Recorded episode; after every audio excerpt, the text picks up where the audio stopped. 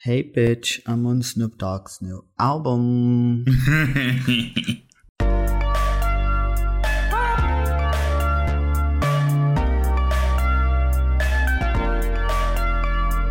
Farofa Conceito. Muito que bem-vindos ao episódio 173 do Farofa Conceito. Eu sou o Armin. Eu sou o Fábio. E eu sou o Jean. E antes da gente começar esse episódio com tudo, a gente pede alguns favorzinhos e a gente dá umas dicas muito especiais para vocês. Primeiro de tudo, seguir a gente nas redes sociais, que é Conceito. Principalmente no Twitter. Lá a gente, assim, tem um engajamento maravilhoso. Vocês falam ai, a gente fala, toma aqui um band-aid. Mas também estamos nas outras. Os números de seguidores são sempre bons, independentes de qualquer coisa. Também, se você está vendo esse episódio pelo YouTube, aproveita para deixar o seu joinha, se inscrever no canal, compartilhar o vídeo, que é muito importante, ajuda no algoritmo e tudo mais. E se você não tá vendo no YouTube, vai pro YouTube para conhecer as coisas que a gente tem lá além do episódio. A gente tem alguns reacts, a gente tem Old Music Monday. A gente tem muito conteúdo fora conceito aí em quase todos os lugares para vocês consumirem e aproveitarem. Também escutem os nossos outros podcasts que não estão. Nossa, deu uma diferença de tonalidade aqui na minha câmera que eu não entendi. Eu fui de sépia pra rosado, mas tudo bem. Vamos. Outros podcasts não estão no YouTube, são só nas plataformas de podcasts. Então, Spotify, Deezer, Apple Podcasts, a gente tem o Dossiê FC e também, e também o Lado C. São podcasts aí com outras propostas muito interessantes. Estão em pausa, por enquanto, mas você pode aproveitar para ficar em dia com tudo isso. E aí, por último, escutem as nossas playlists. A gente também nos serviços né, de streaming musical. Então, Spotify, Deezer e Apple Music, a gente tem algumas playlists com as nossas personalidades, mas a mais importante delas é a New Music Friday, que a gente atualiza toda semana com os lançamentos. Então, você vem escutar o episódio e as músicas que a gente vai falar aqui, você já escutou elas antes. Pra tá, tá, tá alinhado, tá brifado, sabe? Tá tipo hum, prontinho, prontinho para tudo na vida. É isso e uma dosezinha de café na segunda de manhã, você não precisa mais de nada. Mas é isso, os meus recados são esses. Alguém tem alguma coisa para falar hoje? Eu queria falar uma coisa assim. Eu assisti aquela série é, O Verão que eu fiquei bonita lá, sei lá. O Verão que mudou minha vida em português. o verão que eu fiquei bonita. É. E eu achei muito ruim. É, queria saber se alguém mais assistiu da nossa base de ouvintes para vir falar comigo sobre, porque eu realmente achei ela muito, muito fraca, assim. Sem contar que a trilha sonora, um clichêzaço, eles tentam enfiar Taylor Swift em tudo que eles conseguem, as músicas pop mais bombadinhas do momento, para tentar surfar na onda. Mas assim, não gostei.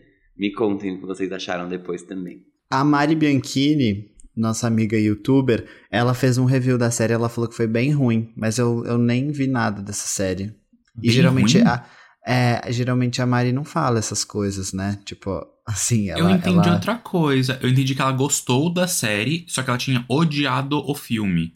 Então pra Ah, ela é? foi tipo uma Mas tem surpresa filme? positiva. Desculpa, odiado o livro, que é de onde a, a série. Ah, é? Deixa eu inspirada. conferir então. Tudo bem, enquanto isso eu falo o que, que eu assisti essa semana. Eu não terminei, eu tô assistindo a terceira temporada, que é a última de Love Victor. E assim, realmente acho que tava todo mundo com... tendo que terminar a série só por obrigações contratuais, porque juro, ladeira abaixo, ladeira abaixo. Se a primeira temporada é um esplendor, a segunda é mais ou menos, essa terceira. Vou te contar. Mas, ok. Eu assisti Lightyear, o filme, né, entre aspas, de origem do Buzz Lightyear de Toy Story. Muito bonito, assim, assustadoramente bonito como aquilo é uma animação, sabe? Mas o plot não me engajou muito. Eu achei umas coisas meio batidas. A Pixar consegue fazer melhor. E Mas o Marcos forma- Mion? Bom, bom, bom. É, entregou, né? O Rodolfo nem percebeu que era ele. Eu percebi, mas é uma, é uma boa dublagem, assim. É, É, então, porque todo mundo ficou falando, ah, o Marcos Mion, e tipo, gente, tudo bem, ele não é dublador, que eu saiba, mas ele é ator, sabe? sim, Assim, ele tem DRT, tá tudo bem. É, ele já fez as novelas dele, então assim, se acalmem, se acalmem. Eu queria fazer uma correção aqui. A série que a Mari achou tenebrosa, no pior sentido da palavra, é First Kill. E a, o, a série O Verão Que Mudou Minha Vida realmente é que nem o Armin falou. ela achou que é melhor que o livro, algo assim. E o meu recado é o que eu não dei no episódio passado, que é: eu assisti Only Murders in the Building, terminei no Star Plus. Eu achei muito bom, muito legal. Achei que a Selena Gomez assim é artista demais, além de artista também produtora, entendeu? Rica e muito, muito, muito bonita, bela e boa no que se propõe a fazer. Então, é, achei assim maravilhoso. Eu discuti com os meninos no particular, achei muito divertido e até tem alguns pontos que vão levar a gente a falar coisas dessa pauta depois, porque a pauta não vai ser só musical essa semana, que a gente teve que adicionar mais coisa, porque não dá para viver só dos lançamentos que foram feitos, né? Shakira e Black Eyed Peas. Não, não é juro, é o pessoal tava com muita preguiça essa semana. Muita Muito. preguiça. Teve que a gente, a gente literalmente tirou leite de pedra. Mas Only Murders é maravilhoso. Aquilo lá é um esplendor de série. E a segunda temporada tá chegando, é final de junho. É, semana. 28. Exatamente daqui uma semana, então. Do dia que esse episódio tá saindo, que é dia 21. Que loucura, que loucura. Animadíssimo.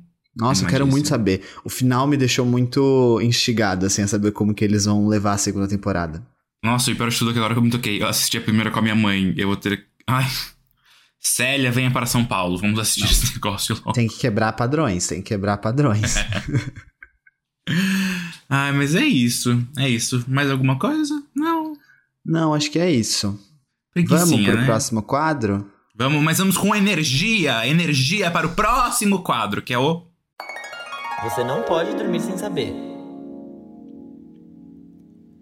Gente, esse é o Você Não Pode Dormir Sem Saber, que é aquele quadro que, como vocês já sabem, a gente lê manchetes do entretenimento mundial e algumas coisinhas bizarras que o Armin sempre traz pra gente. Então vou começar aqui uma delas, por exemplo, pode ser que o Drake anunciou um novo álbum, né? Ele lançou um essa semana e agora vem outro, que se chama Scary Hours 3. 3, no caso, em inglês, mas eu falei em português. E é isso, assim, não, não entendi, eu só li a manchete, não sou obrigado a ler a notícia toda para falar para vocês, mas em breve a gente vai saber o que, que ele vai fazer. Ah, mas ele já lançou, né, o álbum? Não, ele lançou Honestly Nevermind, aí vem o, o Scary Hours 3. Ele anunciou. Ai, tá. Entendeu? Essa é a bagunça. Eu vou clicar aqui. Enquanto vocês falam as notícias, eu vou clicar para ver o que, que é. Faz isso, amigo. É, porque eu vou engatar então com a minha notícia, porque esse álbum do Drake estreou com 61,3 milhões de streams no Spotify. E tem uma música no top 3 da parada global com mais de 7 milhões de reproduções, que é Falling Back. Então foi hit. Foi hit, mas não chega nem perto do último dele, né? Não teve tipo cento e ele tá. Ele, acho que foi o quarto maior. A quarta maior estreia. Deixa eu confirmar. I don't know, mas, mas, eu acho que não foi 120 ou 150 o último, então é tipo uma. É, tudo bem que ó. é muito grande, 60 milhões global. global, global Esse Mr. Morale and the Big Steppers é dele, não é? Não, é o do Kendrick Lamar. Ah, tá. Em 2022 ele tem o quarto maior a quarta maior estreia. Ele fica atrás do Um Verano Sem Ti, desse Mr. Morale e do Harry's House. É, não é flop, obviamente, mas assim, comparado ao histórico de Drake, achei fraco aqueles. É que assim, tem um ponto. Esse álbum dele tem só 13 faixas. E geralmente ele lança álbuns com tipo 25 faixas. Então acho que é. isso deve ter um impacto bem significativo. Sim, verdade. E outro ponto, só para dar continuidade aqui, é, esse Scary Hours é, é, a terceira parte de uma, uma série de EPs que ele tem, Scary Hours, que uhum. provavelmente deve ser ligado a alguma coisa de Halloween, não sei, não me aprofundo, não conheço muito a carreira do Drake. Mas tá vindo aí o volume 3. Boa. Falando de. Ai, gente. De polêmicas e de. sei lá. Escroda talvez, mas sem talento nunca.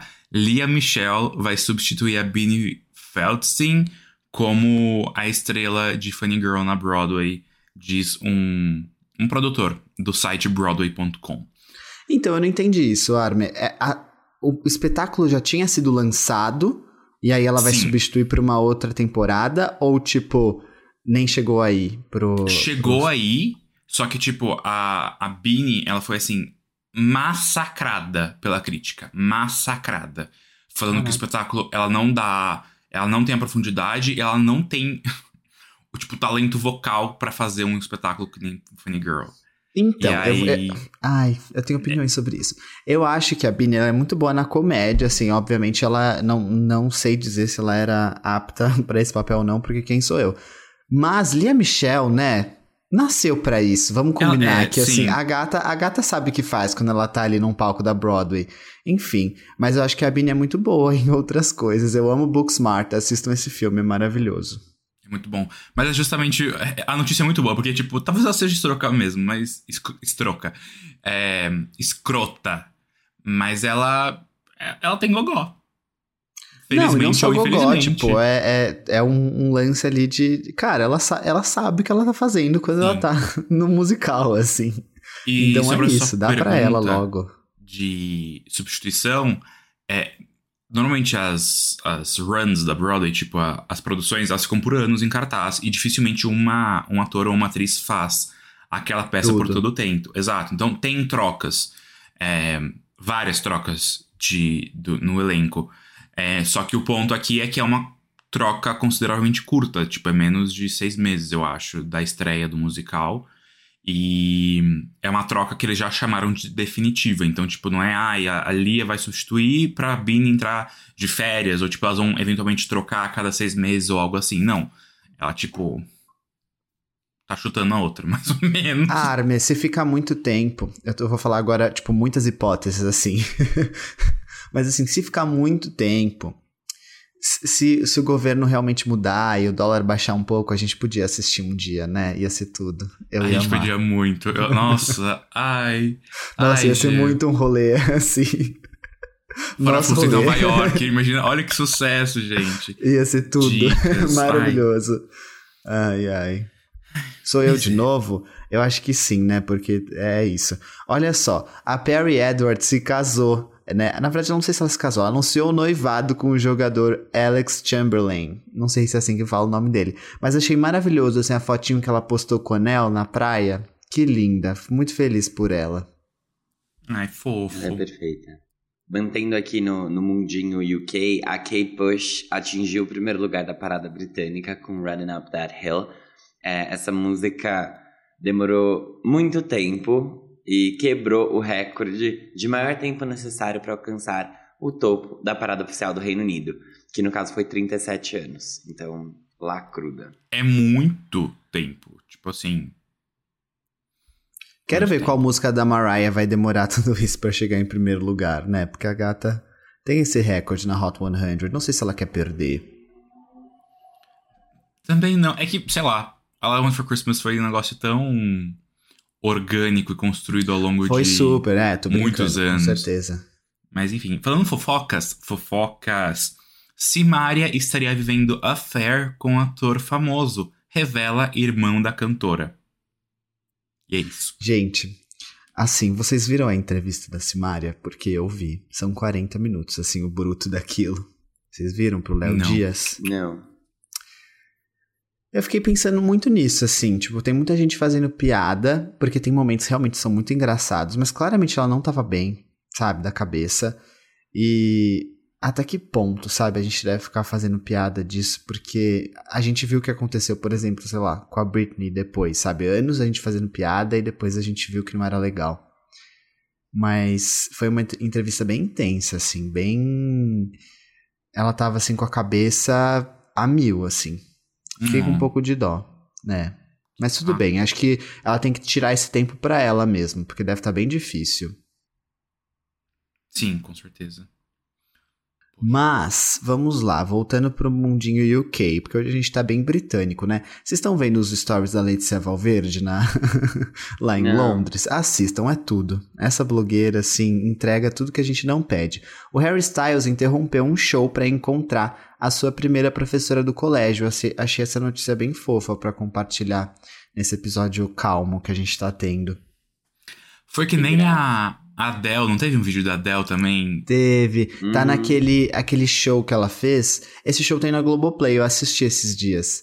Ela, ela para o show e fala com a professora. Tipo assim, a professora entra no palco, uma coisa assim. É fofíssimo. Mas não é, não é o, o show que ela fez naquele. no Griffith Observatory em Los Angeles, né? Ou é? Eu acho que é.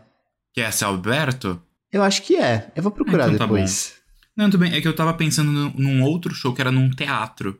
Mas tudo bem, acho que eu tô Ah, tá, eu posso estar confundindo. só. Eu também posso estar confundindo. Um deles tem na Globoplay, quem tem assiste, que é legal. Perfeito. Gente, chegou, gravou e partiu casa. A Eliana revelou que não é amiga de ninguém no SBT. Ela contou que é bem profissional e cada um cumpre a sua obrigação. É, é, é, é isso que. Ah, eu vou, vou permanecer assim, quieto aqui. Ai, Eu ai. adoro. Eu Gente, olha ótimo. só. eu vi essa notícia aqui no Twitter, na Billboard, e eu achei assim, um absurdo os, os fãs, os believers, enaltecendo essa notícia quando é absolutamente uma coisa normal. A Hailey Bieber falou o seguinte aqui, vou traduzir, tá? Ele dormiu comigo no hospital quando eu passei pela minha situação. É o que a Hailey Bieber disse, tipo, elogiando o marido dela, o Justin Bieber, quando ela teve um mini AVC. E eu fiquei assim, as pessoas, tipo, uau, como ele é fofo. E eu, tipo, gente, Todo mundo faz isso. todo mundo faz isso. Assim, se ele fosse um marido ruim, eu acho que ele faria isso também. Então, É muito se aquelas acalmem. notícias parem de glorificar homens por fazerem o básico, né? Gente, assim. Eu acho que realmente a, a Hailey não deve ter dito isso como se fosse a maior coisa do mundo, mas a Billboard pegou a quote e colocou ali, tipo, uau! Man E of the aí todo year. mundo vai atrás e fala: Uau! Uau! Ser belieber deve ser bem delusional, né? Assim, você pega umas coisas e você fala, uau, ele é o melhor homem do mundo. Ai, amigo. A Luísa Sonza atingiu a marca de 500 milhões de streams com o álbum Doce 22 no Spotify. Uma obra de arte, né? Uhum. Achei bastante. 15 milhões? 500. 500. milhões, né? Eu ia falar que porque 15 milhões não faria sentido. Sim, realmente Não. é muita coisa. É. Só é, a modo turbo tem mais de 100, não é? Acho que é uma coisa assim. Acho que é. A gente, hits. inclusive, tem algum álbum brasileiro com mais de um bilhão de streams?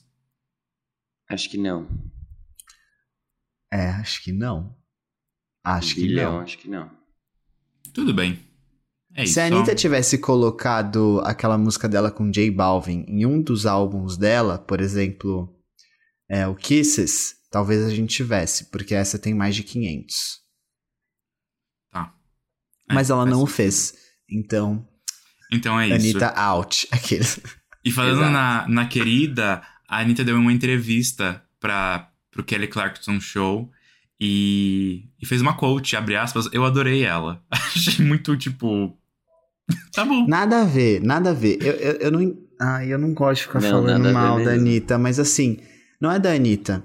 É que eu acho que, tipo, se ela tá indo no programa da Kelly Clarkson, que é um programa de dia, e que claramente é voltado pra famílias, tinham que dar esse toque pra ela, entendeu? Tipo assim, olha, você tá indo pra esse lugar, a Kelly é assim, o tipo de entrevista é assado. Ela poderia ter feito outro tipo de piada, porque a Anitta sabe se se camuflar, entendeu? Tipo, pra onde ela tem que ir, ela se adapta.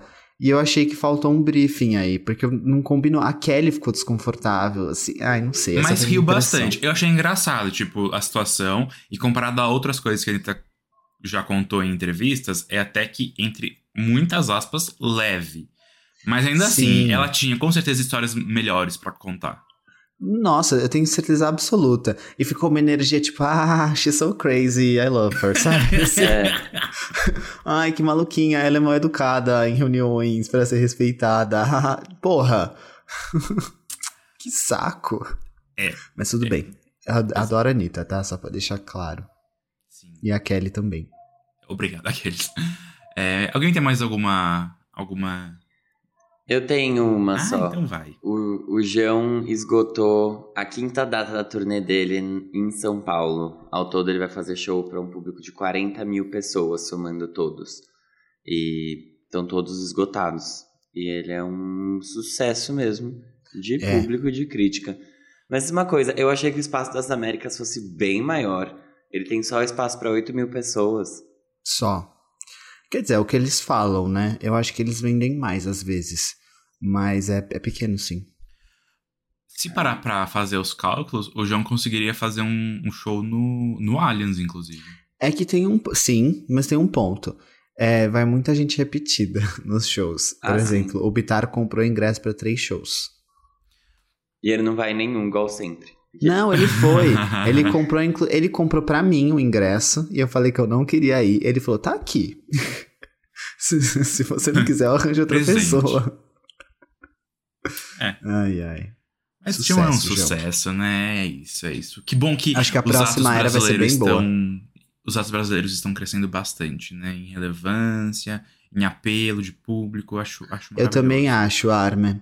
E deve, deve dar um. As pessoas devem olhar assim pro João, tipo, outros artistas, e pensar, cara, ele não tem uma, uma equipe gigantesca, ele não tem um grande apoio da gravadora, tipo assim, massivo, tal, que nem outros artistas têm. E ele tá muito conseguindo, né? Eu acho isso bem Uhum. pra se pensar, sabe? Exato. Exatamente. Deve dar um- uma pulga atrás da orelha aí. Muito que. Parabéns, Jean. Parabéns, Luísa. Parabéns, Anitta. Mas vamos pro próximo quadro. Giro da semana. Gente, olha só, a gente tá entrando agora no Giro da Semana, que é onde a gente vai falar sobre os lançamentos que rolaram aí nos últimos sete dias. Só que antes da gente pegar as músicas que a gente vai realmente discutir, que essa semana são poucas, a gente vai fazer as menções honrosas, que são aquelas que a gente só vai contar pra vocês que foram lançadas, pra vocês conferirem na nossa playlist New Music Friday, que tá já bem atualizadinha. Eu vou começar falando do rapper Felipe Hatch, que lançou nessa semana o seu sexto álbum de estúdio. Eu fiquei até impressionado, não sabia que ele já tinha seis álbuns. Esse aqui se chama Lume e mistura funk e trap em um som futurista. Ele traz várias participações e a mais importante pra gente é a da cantora Anitta na faixa Tudo Nosso, que ela faz até ali uns versos que, enfim, cabe a vocês ouvirem e falarem o que acharam. O álbum é visual, então você pode ver todos os vídeos dele lá no YouTube. Vocês estão estressados esses dias? Porque a Alanis Morissette, conceituda lenda, pensou em você e lançou aí o álbum chamado The Storm Before the Calm, que é o seu décimo álbum de estúdio e é um álbum para guiar meditações. Então vai lá, relaxa o som de Alanis. Ele é 100% instrumental, ele tem tipo mais de uma hora e quarenta e eu não botei na playlist pra não destoar. Então, assim, isso aqui, se você quiser, você tem que se esforçar um pouquinho mais. Gente, eu só queria falar um fato curioso. Eu tava pesquisando pra escrever essa pauta e eu não sabia que a Alanis Morissette já tinha sido noiva do Ryan Reynolds. Também não. Caramba, nem eu. Ela tem um álbum que ela escreveu pra ele quando foi o fim do noivado. Qual que é? Sério? É, eu vou pegar é aqui. o azulzão? peraí. Revoc. Eu não É. sei, mas eu tava lendo isso ontem. Vai, vão falando as coisas que eu vou procurar aqui. Eu acho que não é o Havoc, não sei o que. Esse é, é mais. Quer dizer, né? Desde quando será que ele tá com a Blake Lively? Enfim. Foi em 2004 que eles terminaram. Ah, então não é. Não faz tempo. Porque o Havoc acho que é de 2011, 10. É. Tem o So Called Chaos de 2004 e tem o Flavors of Entanglement de 2008. Mas ok. Beleza, gente. Bom, honestamente não é pra gente. O Drake lançou seu sétimo álbum de estúdio, que é o Honestly Nevermind. É isso, acabou. Fim da menção. Mas reza a lenda que ele fez um negócio diferenciado aí. E tá com Reza a umas... lenda que é um álbum dance. É, Não então. sei- Não ouvimos, não, não chegou no nosso mundinho. Já, já você de novo. Ai, já sou eu, não deu tempo, né? O Drake, coitado, a menção é tão curta. O Caleb Scott lançou seu segundo álbum de estúdio que se chama Bridges. O álbum já contava com cinco singles lançados, incluindo um cover da música Boys in the Street. E aí é um fato curioso porque eu já, já tinha ouvido essa música, eu falei, ué, eu conheço ela de algum lugar, tenho salvo aqui no meu Spotify. E essa música é um cover, é, que é uma música que retrata o preconceito de garotos LGBT, né, que eles recebem pelos seus pais, e, e a música originalmente é do cantor escocês Greg Holden, então mais um cover aí pro Caleb Scott lacrar em cima. E lucrar também. É isso. Aqui agora é uma que, bem, não lucra tanto. Ai, coitado, gente. A AFK Twigs, né, tá sofrendo com o término de relacionamento. Eu não sei se ela tá sofrendo, mas a música é pra quem está sofrendo, né? E ela lançou o single Killer, que deve dar início à sua nova era. né? Esse é o primeiro lançamento da.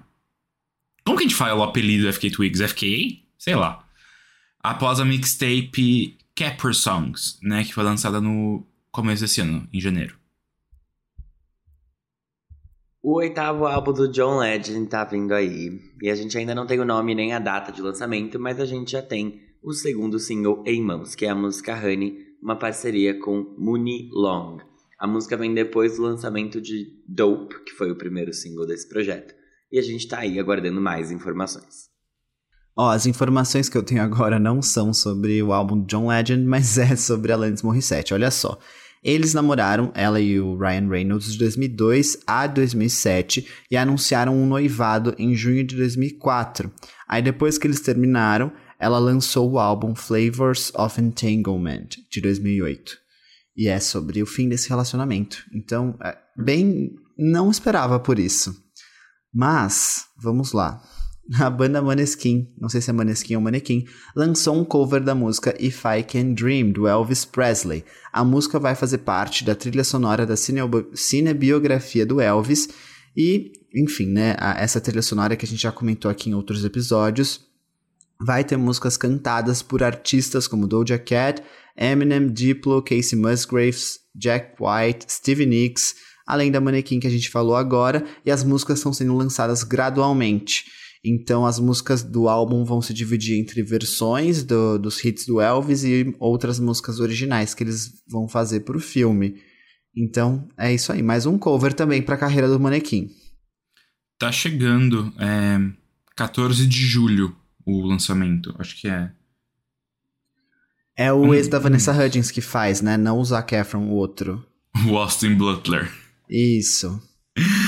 Ai, gente, eu vi entrevistas já que ele, eles começaram a fazer a divulgação do filme. E ele. Ele realmente. Ele foi aplaudido sabe? de pé em Cannes, né? Você viu isso? Rolou, vi, rolou isso. Mas o filme falaram que não é tão espetacular assim, mas ele tá muito bem.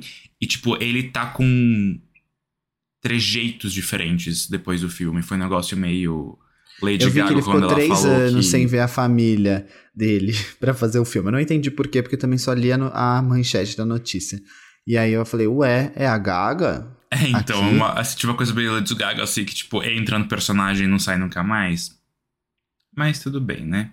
Vamos falar agora de um sumido, porque muita gente pergunta onde está o Neo, né? A gente não sabe o que ele fez nos últimos anos, mas a gente sabe o que ele vai fazer nos próximos. Isso também é muito importante. O cantor anunciou o seu oitavo álbum de estúdio, que vai se chamar Self-Explanatory e que sai no dia 15 de julho. Olha isso, um dia depois do, do filme Elvis. Elvis. Tudo de caso pensado, só que não. Esse álbum vai ter 13 faixas, sendo que das 13, 5 já foram lançadas como singles, incluindo a menção dessa semana, que é a música You Got That Body. Já é muito na proposta, né? E assim a gente entra para nossa pauta real, oficial. Na verdade, assim não, né? Falando de Neil para encerrar as menções e abrindo a nossa pauta com ela, que tem muito talento. Tem a Beyoncé e tem muito tesão, fogo. Chloe Bailey lançou mais uma faixa da sua carreira solo. Dessa vez a música se chama Surprise e já veio com um videoclipe bem quente. A música vem depois de Treat Me, que é o single de abril da carreira da Chloe, e é o terceiro single é, dela, solo, que já conta com a icônica Have Mercy na discografia.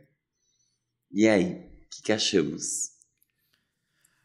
Eu acho, vou, fa vou falar primeiro porque esse aqui eu não tenho muitas coisas. Eu acho a Chloe muito chique. É um RB assim de uma qualidade muito alta, mas como não é uh, o meu tipo de música é um negócio que bate muito forte. Aquela, aquela coisa que você olha no museu, você aplaude e fala, oh my god, this is art. Mas, tipo, você não leva embora, você não compra uma.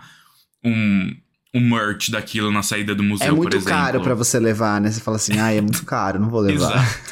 Exatamente. Mas aí, mais uma vez aqui, ela entregou vocais, acho que a música tem uma produção ótima. Ela entrega um negócio que é muito Sexy sem ser vulgar? Nossa, eu ia falar exatamente essa expressão, ah. Jean Victor. Exatamente essa expressão. Mas eu acho, acho muito chique. Eu acho que Have Mercy veio, né, primeiro, como uma coisa um pouquinho mais pop, até para lá causar aquela impressão e levar o nome dela um pouco mais longe. E agora acho que ela tá se aprofundando, talvez, no que ela mais quer fazer mesmo, que é esse RB bem robusto. E aí, inclusive, eu acho essa.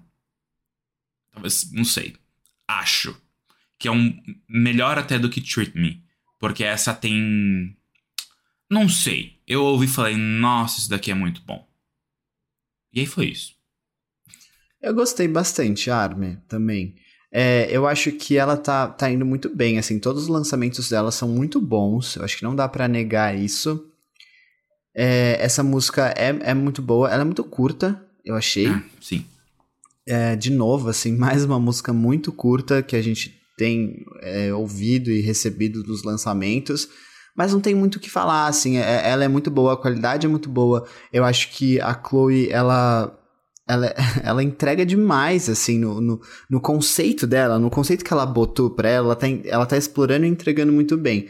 Agora, o que eu sinto falta, não agora falando um pouco dessa música mais da carreira dela, eu queria que viesse uma farofona que explodisse, assim, porque eu acho ela tão boa. E Have Mercy foi tão bom, podia dar uma sustentada, mas tudo bem, assim, não é uma reclamação.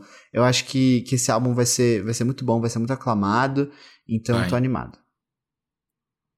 Concordo com tudo que vocês falaram, gente. Eu não tenho nem o que acrescentar. Assim, é uma música muito bem feita, ela entrega muito de novo e tá tudo bem. Também acho que daria para ver uma farofona, G, eventualmente. Mas também eu, eu não acho que ela entrega, tipo assim, numa régua entre FK Twigs, qualquer música, e Normani Motivation, que é tipo um pop, eu acho que ela tá ali no meio muito bem. Então. Ah, sim. Ah, é, exatamente. É, é isso. Eu, eu gosto, porque eu entendo as músicas dela, ao mesmo tempo que eu acho muito boas, eu acho que ela entrega tudo muito bem. Espero que ela faça muito sucesso. Eu também, eu também. Mas vamos lá agora pro próximo tópico. Gente, olha só. Ai, muitas coisas de 2010 juntas nessa pauta aqui. Só falta a volta do governo Dilma que eu não sei se vai acontecer. Os Black Eyed Peas chamaram David Guetta e a Shakira para o lançamento do seu novo single, a música Don't Worry. A música é a segunda parceria dos Black Eyed Peas com a Shakira, que, pasmem, só colaboraram pela primeira vez em Girl Like Me em 2020. É provavelmente uma coisa que poderia ter acontecido ali entre 2005 uhum. e 2011, mas não aconteceu. Aí eles estão falando, meu Deus, vamos Tirando explorar essa... Não é, menina? Vamos explorar aí essa, essa mina de dinheiro que pode sair daí. É, é, importante falar que a Shakira mandou avisar para todo mundo que seu 13º álbum de estúdio está pronto e que o lead, o lead, single foi a música Te Felicito, que é a parceria dela com Raul, Raul, Raul Alejandro. E aparentemente Don't Wait Up foi esquecida no churrasco. Mas e aí, gente? O que, que, vocês acharam dessa aqui? Don't You Worry. Não entendi. Por que que... Gente, mas... Sei lá Pra mim tava tudo bem se ela colocasse Don't Wait Up, eu acho. É, exatamente. Mas não sei se o ah. álbum vai ser em inglês ou em espanhol inteiro. Pode ser esse, esse E aí, às vezes ela só falou, tipo, ah, não, mas por mim não teria, não teria problema. Não gosto de Don't Wait Up, mas tá bom também. Sobre essa música aqui, eu vi muita gente falando no Twitter, acho que ela causou uma comoção, assim. Elas ficaram muito chocadas. Eu não sei se foi por conta do clipe ou se foi por conta da música, mas a galera tava tipo assim, nossa, isso aqui é de vida de jogo, alguma coisa assim. Que nem a, a Isabela Boscov fica falando. Eu não achei tão ruim assim, não, gente. Achei bem 2010 mesmo. Para mim, eles realmente voltaram lá atrás, quando o David Guetta fazia sucesso, quando a Shakira fazia sucesso. Quer dizer, a Shakira ainda faz sucesso sempre, né? Mas o Black Eyed Peas, a gente sabe como foi, né? 2010, 2011, I Got a Feeling e etc. Um, então, eu acho que eu acho que tá, tá bom. Pra mim é uma volta a isso. Não, não é nada demais. E eu não achei tão ruim assim. Achei ok. Achei, achei, achei ok. Achei que ela entrega o que ela se propõe. Não achei ruim, a verdade é essa. Sabe o meu problema com essa música? Talvez a minha impressão esteja errada, mas é que parece que ela tem muitos momentos diferentes dentro dela, que ela, ela faz pausas dramáticas uhum. e aí começa um outro momento, assim, uma outra sessão da música e aí eu não sei se isso foi pensado especificamente para Shakira ter vários momentos de dança no clipe diferentes para ela brilhar, que foi o que rolou muito em Girl Like Me, ou se foi realmente uma coisa pensada para ter vários cortes diferentes pro TikTok, entendeu? Tipo assim, como vamos aproveitar esse investimento Pra ter vários hits diferentes do TikTok, entendeu? Várias tendências. E aí, porque são vários momentos que eu sinto que a música não se conecta, entendeu? Parece que ela não foi pensada. Parece que eles juntaram três músicas que estavam meio curtas e colocaram numa só. Mas talvez isso seja só uma impressão minha, porque tava todo mundo massacrando a música no Twitter. É, e é isso, mas eu não acho que a música é, ficou memorável para mim. Esse foi uma questão. Não, tipo, ela ficou, ela ficou memorável justamente porque eu pensei nisso. Cara, são três momentos diferentes de uma mesma música e eu achei estranho. Que loucura, né, gente? Como é- essa música causou muitas impressões diferentes. Quando eu ouvi a faixa com o Rodolfo, ele falou: Nossa, que produção escrota. Eu, eu parafraseei, mas foi assim, um nível bem pesado de crítica. E eu não achei, tipo, de todo mal. A, a minha questão com a música é que eu acho que ela é 100% uma tentativa deles fazerem uma nova. Um novo hit. Nível de I Got a Feeling. Porque ela tem a mesma coisinha repetitiva, a mesma frase, tipo. Don't you. Igualzinho agora, feeling, que é pra todo mundo cantar, mesmo quem não fala inglês. É, a Shakira tá 100% ali fazendo a vez do que seria a Fergie originalmente, tipo. é, é, as, as posições, inclusive, né, da, dentro da faixa onde a Shakira canta. Só não entendi o David Guetta. Achei a parte do David Guetta que seria mesmo a, a batidinha, achei meio porca, assim, achei de uma qualidade baixa. David Guetta já É uma marca, mais. né? Tipo assim, deu, deu um É. selo. Tipo assim, estamos em 2010. Pá, David Guetta. É, então, exatamente, entendeu? Então, eu senti muito que eles tentaram. Pra mim, não, não cumpre 100% se for essa tentativa, tipo, ai, quero ser a nova I Got a Feeling, mas não é horroroso. Eu acho que isso aqui tem total potencial de ficar tocando em todas as É. baladinhas, festas e casamentos que vão surgir por aí. E o Black Eyed Peas, querendo ou não, eles estão envelhecendo e eles não estão acompanhando uma nova geração. Então acho que é justamente essa tentativa deles conseguirem se aproximar e fazer, tipo, um, um Agora Feeling não só um novo Agora Feeling, mas fazer um Agora Feeling pra pessoas mais novas que não viveram o primeiro Agora Feeling. Não Eu sei não se. sei se eu tô errado no que eu vou falar, mas talvez o revival do Black Eyed Peas precisasse acontecer daqui a pouco, assim, esperava mais um pouquinho para as pessoas olharem para aquilo com mais carinho nostálgico e com mais respeito pelo que eles fizeram, porque eu acho que tá vindo e as pessoas estão tipo gostam quando eles eram pro Rock in Rio, assim, eu vi que as pessoas gostaram, sabe, estavam tipo assim, muito animadas com aquilo. Só que eu acho que, que não sei, eu achei tão poderia ser tão mais, entendeu? Então, mas esse revival deles começou já faz um tempo, né? Não foi Já agora. É que eles tentaram Já. começar na pandemia e, tipo, eles não são. E eles tiraram aquela menina, né, que tava no último álbum. Tinha uma menina com eles no, no outro álbum. E Eu eles sei tiraram disso. ela. A Fergie? Brincadeira. Não. Tinha uma outra menina que tava fazendo o álbum junto com eles. Ela tava na banda e aí ela sumiu. Tá Ah, mas sumida tá bom, ela. Tirar mesmo. Mas é, o Black Eyed Peas eles vão ficar sempre como aquele artista que sempre vai lotar show, sempre vai ser muito bom, o pessoal É. vai curtir horrores. Só que eles vão tocar, tipo, 80% do repertório dos shows vai ser o, o começo da carreira. E talvez esteja Vocês lembram bem. que tinha aquele boato que a Anitta ia, ia entrar no Black Eyed. Peas? Nossa, gente. Eu não acho tão ruim, sabia? Porque foi quando ela tava começando a carreira. Ela tava querendo entrar nos Estados Unidos. Eu acho que ia ser uma boa forma. Ela poderia fazer. As... Porque aí não ia, tipo, manchar a carreira solo dela, entendeu? De singles nada a ver. Ui! Ela só ia estar num projeto nada a ver como um todo. Entendi.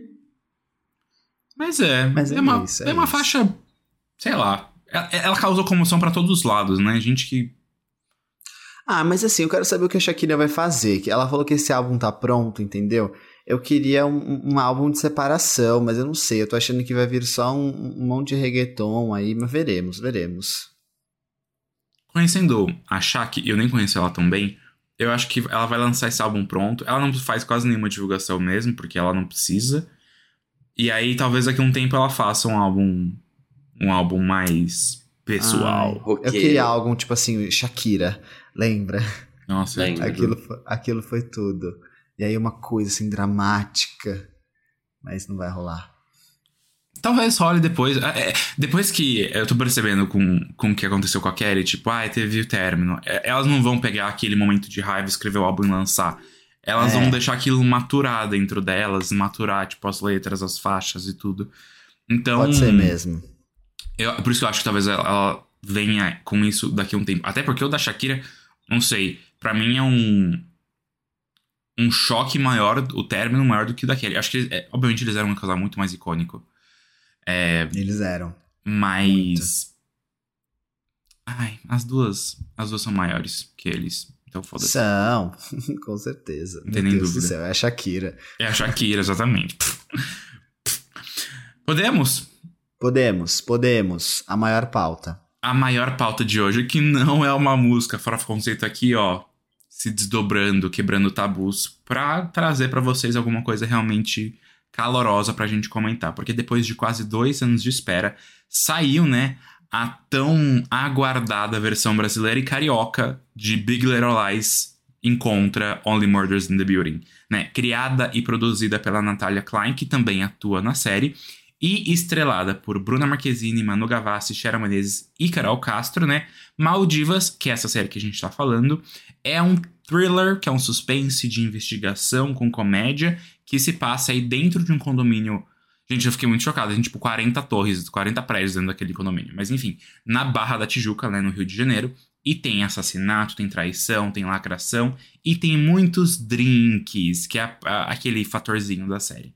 A série tinha sido originalmente anunciada em 2020, né, no auge do sucesso da Manu pós-BBB, mas a produção foi interrompida por conta da pandemia e agora finalmente lançada na Netflix, onde ela já alcançou o posto de série mais assistida do Brasil. Eu acho. Eu escrevi isso e eu nem confirmei. Foi, mas atingiu, é. atingiu sim. Você digitou? Então tá bom.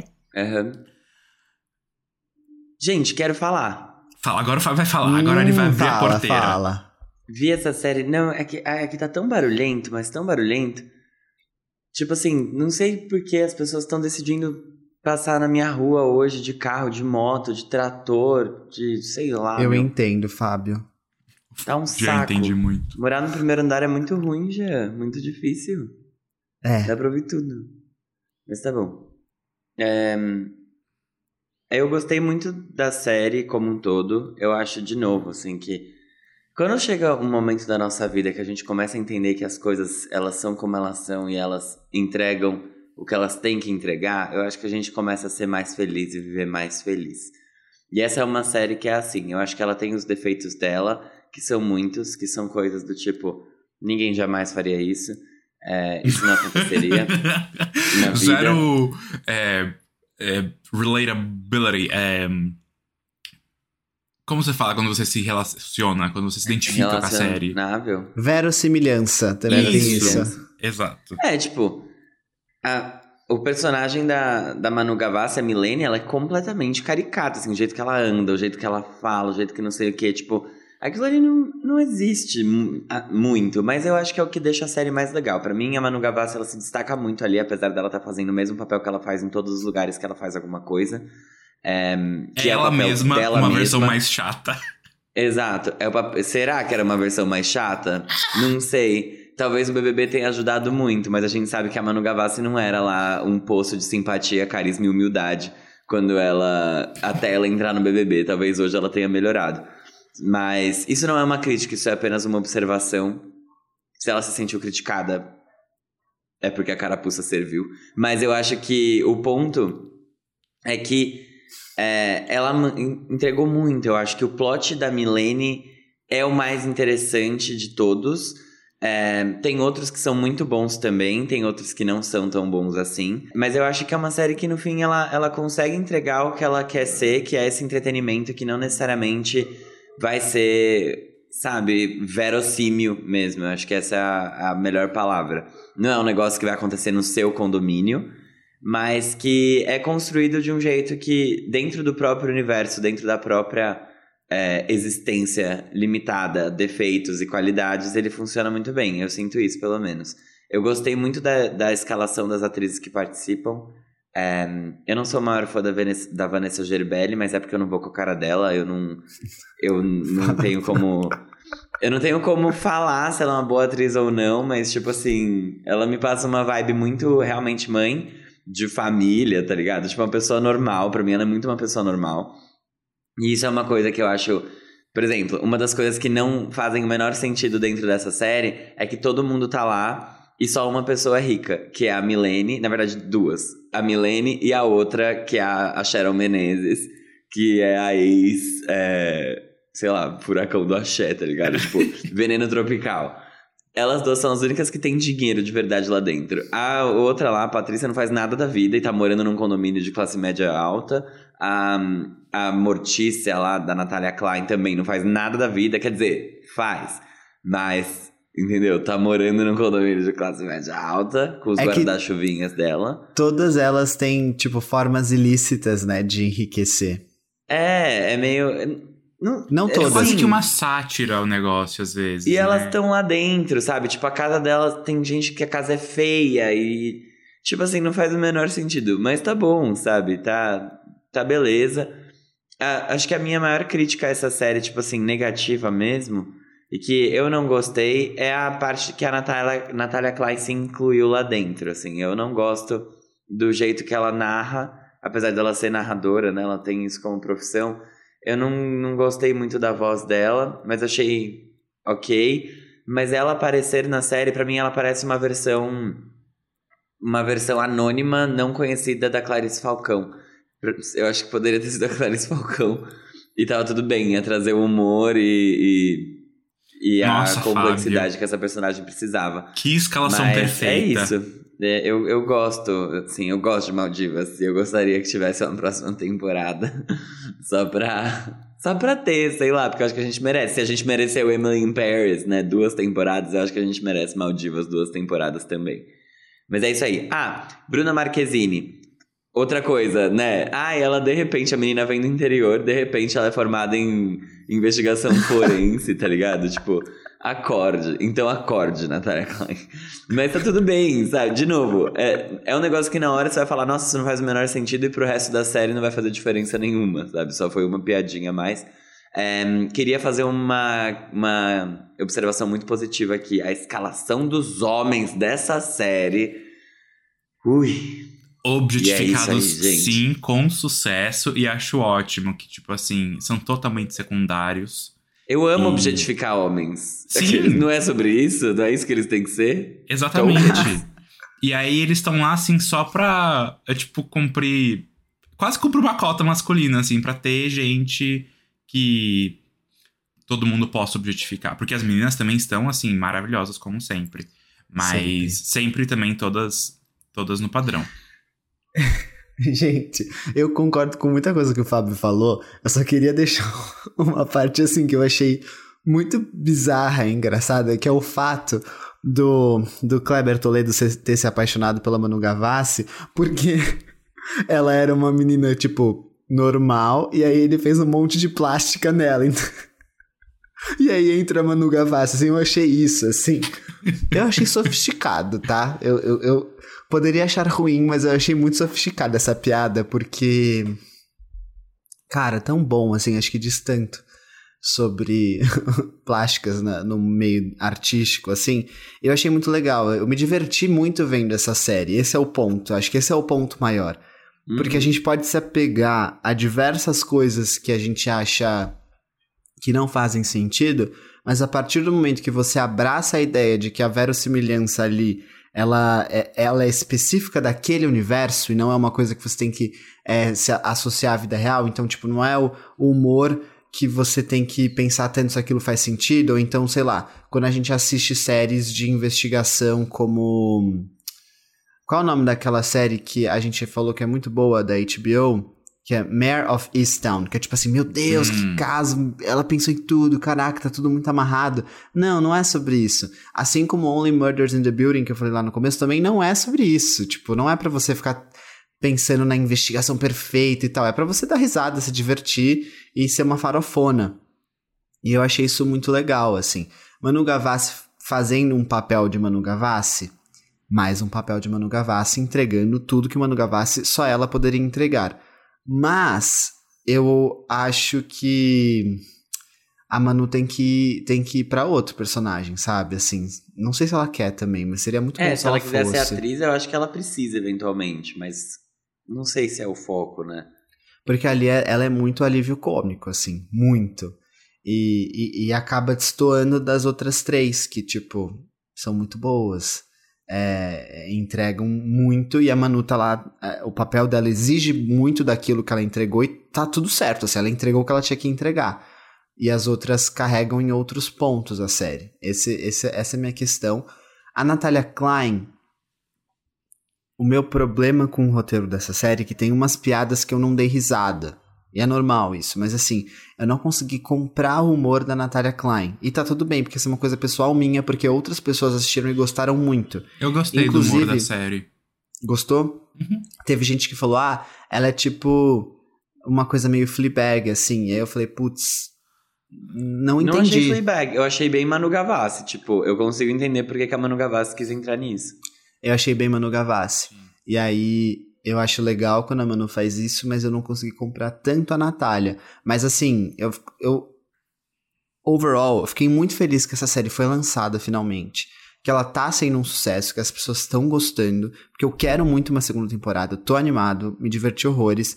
E eu acho que elas merecem todo esse sucesso que elas estão tendo. Principalmente, né, a Natália Klein que pensou em tudo isso. Então, parabéns, de verdade. É, muito, tipo, muito feliz por isso. cria- Ainda mais no cenário brasileiro que é tão difícil conseguir fazer as coisas saírem, sabe? criadora, produtora, roteirista, atua também. Ela É. fez um pouco de tudo. Mas vamos lá. Ah, gente, muitas coisas. Eu acho que a série. Eu falo uma coisa muito perspicaz. Depois que a gente passa de certo ponto na vida, a gente entende que nem tudo tem que ser perfeito. As coisas só têm que cumprir o seu papel. E Maldivas cumpre 100% do seu papel. Eu acho muito que é uma vibe. É, garotas estrelinhas, não talvez tipo riquíssimas, madames, mas que tem a pose e que é muito essa coisa da classe média alta do Rio de Janeiro. Uhum. É, e que pra mim é muito um condomínio que, tipo, sei lá, tem uns 20 anos e, sabe, as pessoas compraram naquela época quando nem tinham, assim, tanta grana e foi ficando. Mas me lembro de lugares de São Paulo também. É, mas eu acho que a proposta da série tá ótima. Ela tem seus efeitos? Tem. Tem coisas que a gente passa pano? Tem. Tem outras que não? Não. E tá tudo bem. E tá tudo bem. Eu acho que concordo também muito com vocês em diversos aspectos. Eu acho que o quarteto das atrizes principais, né? Porque tem as quatro amiguinhas e depois a Natalia Klein como uma perspectiva de fora e narradora. Eu acho que as quatro funcionam muito bem. Eu acho que a química entre elas funciona muito bem. É, mais pro, pra segunda metade da série, porque é bem curta, são sete episódios de entre 30 e 40 minutos cada. A segunda metade da temporada, eu só acho que ela acaba focando muito na personagem da Bruna Marquezine, que aqui, um parênteses, é definitivamente, acho que, talvez porque ela tem mais, mais material pra trabalhar, mas ela que mais brilha em sentido de atuação ali dentro. E, não, assim, isso de maneira disparada. Entregou um choro ali de novo com a Vanessa Geribelli, né? Que precisava, todo mundo queria esse, esse, esse encontro de novo da esse Salete. momento. Esse Exatamente. clickbait. Exato. Então eu. é, a, a Bruna brilha muito. Eu só acho que na segunda metade da temporada tem muitos plots que acabam ficando completamente de lados. Por exemplo, o plot da Carol, Carol Castro. Castro, que tipo Meu Deus assim, do céu. começa. O que vai acontecer com aquela mulher, eu preciso saber. Exatamente. E talvez seja um dos únicos que ficam muito em aberto, assim, não tem uma. Não, e o da Sharon também, tipo. Então, entende? Tem essas coisas. Eles deixaram ali as coisinhas pro, pro futuro, mas. é, gostei, inclusive, da, da trama do mistério. Eu achei que, assim, ao longo eles vão dando muitas dicas, então no final você já- meio que já tá entendendo o que tá acontecendo, mas. É bom, tipo, não é uma coisa tão absurdamente óbvia, sabe? Se a gente pensar num, numa série que tem papéis e personagens tão clichês. Então isso também é bom. Concordo com vocês em relação às críticas da Natalia Klein. Eu acho que ela tem muito o visual da personagem, assim, ela tem uma conexão muito forte, mas eu acho que talvez ela não tenha hum, o sarcasmo e a delicadeza para entregar aquilo tanto, principalmente na narração, que é uma coisa que é muito importante dentro da série. Ahn, mas acho que, assim, dos pontos principais, é isso. É uma série que, de novo, cumpre o seu papel, é uma série que você vai se surpreender, é uma série que você vai se divertir horrores. Eu me diverti muito assistindo Maldivas. É, e é isso, tipo, tem um, um quesinho, assim, de gente rica snob, nem tão rica, mas snob, de Big Little Lies. Tem um negócio meio dentro de um condomínio, assassinato, mistério e combinações não convencionais de Only Murders in the Building. E é o fator brasileiro, que, tipo, tem coisas boas, assim, no sentido de. Não, tem coisas de humor que só a gente consegue entregar, fato. Exatamente. Assim como a gente assiste é. séries dos Estados Unidos que tem coisas que pra gente não fazem sentido, porque é um humor muito específico de lá. Então aqui, o fato da Sharon Menezes ser uma cantora de axé, sabe? Que tá. Que não Muito tá mais bom, no auge da bom. carreira, tipo, é uma coisa que só aqui pode ter. Esse, esse- esse é um enredo que só pode ser explorado no Brasil, entendeu? O marido da, da Carol Castro que tá em prisão É. domiciliar por lavagem de dinheiro e usa tornozeleira eletrônica. Só sabe? aqui. Meninas, só aqui. Lavar o dinheiro no spa, entendeu? Aquela coisinha ali do. Ai, tudo. Não, é, falsidade ideológica, sabe? São coisas Muito bom. muito bom. Tudo. Eu acho que a minha questão com a Natália Klein, tava pensando agora, assim, é que ela escolheu narrar a série, só que ela também aparece. Só que eu acho que quando ela narra, ela tem que ter, tipo, uma postura e, e fazer uma voz. E aí, quando ela tá na série, ela tem que entregar, tipo, humor, atuação, timing, etc. E eu acho que fica um pouco frio isso. Porque é como se fosse, sei lá, o cara da sessão, a mulher da sessão da tarde vindo contar uma piada pra você, só que, tipo, ela tá com uma voz de narradora e não tá com uma voz, tipo, uma entonação. Eu senti que faltou mais humor e menos narração, até na atuação da Natália Klein. Porque eu achei que ficou uma coisa meio fria e distante, assim, foi estranho. Concordo, concordo. Meio robótica. É que não precisava, né? Tipo assim, pensando no enredo da série, por que ela narrar? Não, É, então. Não precisava ser a mesma pessoa. Mas tudo bem. É isso. Espero que seja renovada. Achei uma diversão Ah, maravilhosa. É, é uma produção que eu acho que não é tão cara, por ter uma locação praticamente única, assim. Tipo, meio. As, as cenas externas são todas gravadas na, no condomínio. Só a fazenda lá no, em Goiás, mas Ah, mas E- esse plot morreu também, né? Morreu, morreu. Eu acho que inclusive seria bom se a gente tivesse uma segunda temporada ser um outro outro mistério. Tipo, beleza. Ah, sim. Não, mas tem que terminar o que já. É que tem mistérios ali que talvez eles não rendam uma temporada toda. Realmente. Não, mas que surjam novos, que surjam novos. É. Uma coisa que eu não entendi, e eu não sei se eu perdi alguma coisa, da onde aquele capitão do cara da segurança começou com a Milene? Não fica nem um pouco. É, tem vários, tem vários. É, tipo Tem assim, qual é a soltas. relação dele com a Vanessa Gerbelli? Porque, tipo, isso só, só acontece É. depois. E você fica tipo, o quê? Exato. Então tem, tem muitas pontas soltas que podem ser defeitos, mas também podem ser oportunidades. Então vamos trabalhar aí nisso para um, um futuro, esperamos. Na Netflix seja, que seja caridosa com as produções Nossa, nacionais. Por favor. Também, meu, eles têm um elenco super bom, difícil de juntar de novo, tipo, seria só pra, pra isso, sabe? Eu não acho que eles vão desperdiçar esse. Porque eu acho que elas querem fazer a segunda temporada. Esse, esse é o ponto. Eu acho que elas devem estar bem sim. interessadas em fazer. E elas são felizes, tipo, eu vi elas postando, elas são muito. Caraca, finalmente tá saindo esse negócio, sabe? É, sabe o que lembrou também? Lembra aquela série da Netflix que era tipo Girls alguma coisa, que elas matavam um, um- um cara, que elas roubavam dinheiro de um banco? Sei, sei, sei. Me Americana. essa- é, me lembrou um pouco essa série também. Essa eu nunca assisti. Mas é, mu- muito bom Maldivas, gente. Ai, juro bom, ser muito frescos. Animado. Realmente. Porque demorou muito. A gente já tinha até achando que tava esquecida Eu no achei que tinha sido churrasco. cancelada, é, eu achei que tinha sido cancelada. No meio do rolê. Mas acho que o dinheiro, o cachê dos atores, eles falaram, não, a gente tem que lançar isso agora de algum jeito. O quê? Né, fizeram todo aquele auê quando contrataram Bruna Marquezine, quem lembra? Fizeram Uhum. vários É, posts, não sei o quê, dela, exploraram isso horrores, e essa é a primeira coisa que eles lançam dela. Aham. É verdade, é verdade. Mas é maravilhoso, maravilhoso. Parabéns ao time de Maldivas e que. E que venha coisas boas, né? Que bom que que, a gente venha teve. mais, que venha mais. A gente teve algum entretenimento de. divertido, assim, uma farofona essa semana pra gente poder Muito aproveitar bom, muito bom. feriadinho. Mas é isso então, gente. A gente. É isso. Semana que vem, tomara que tenha lançamentos legais. Tomara E que- a gente se vê então no próximo episódio. É isso. Um grande beijo. Tchau, tchau.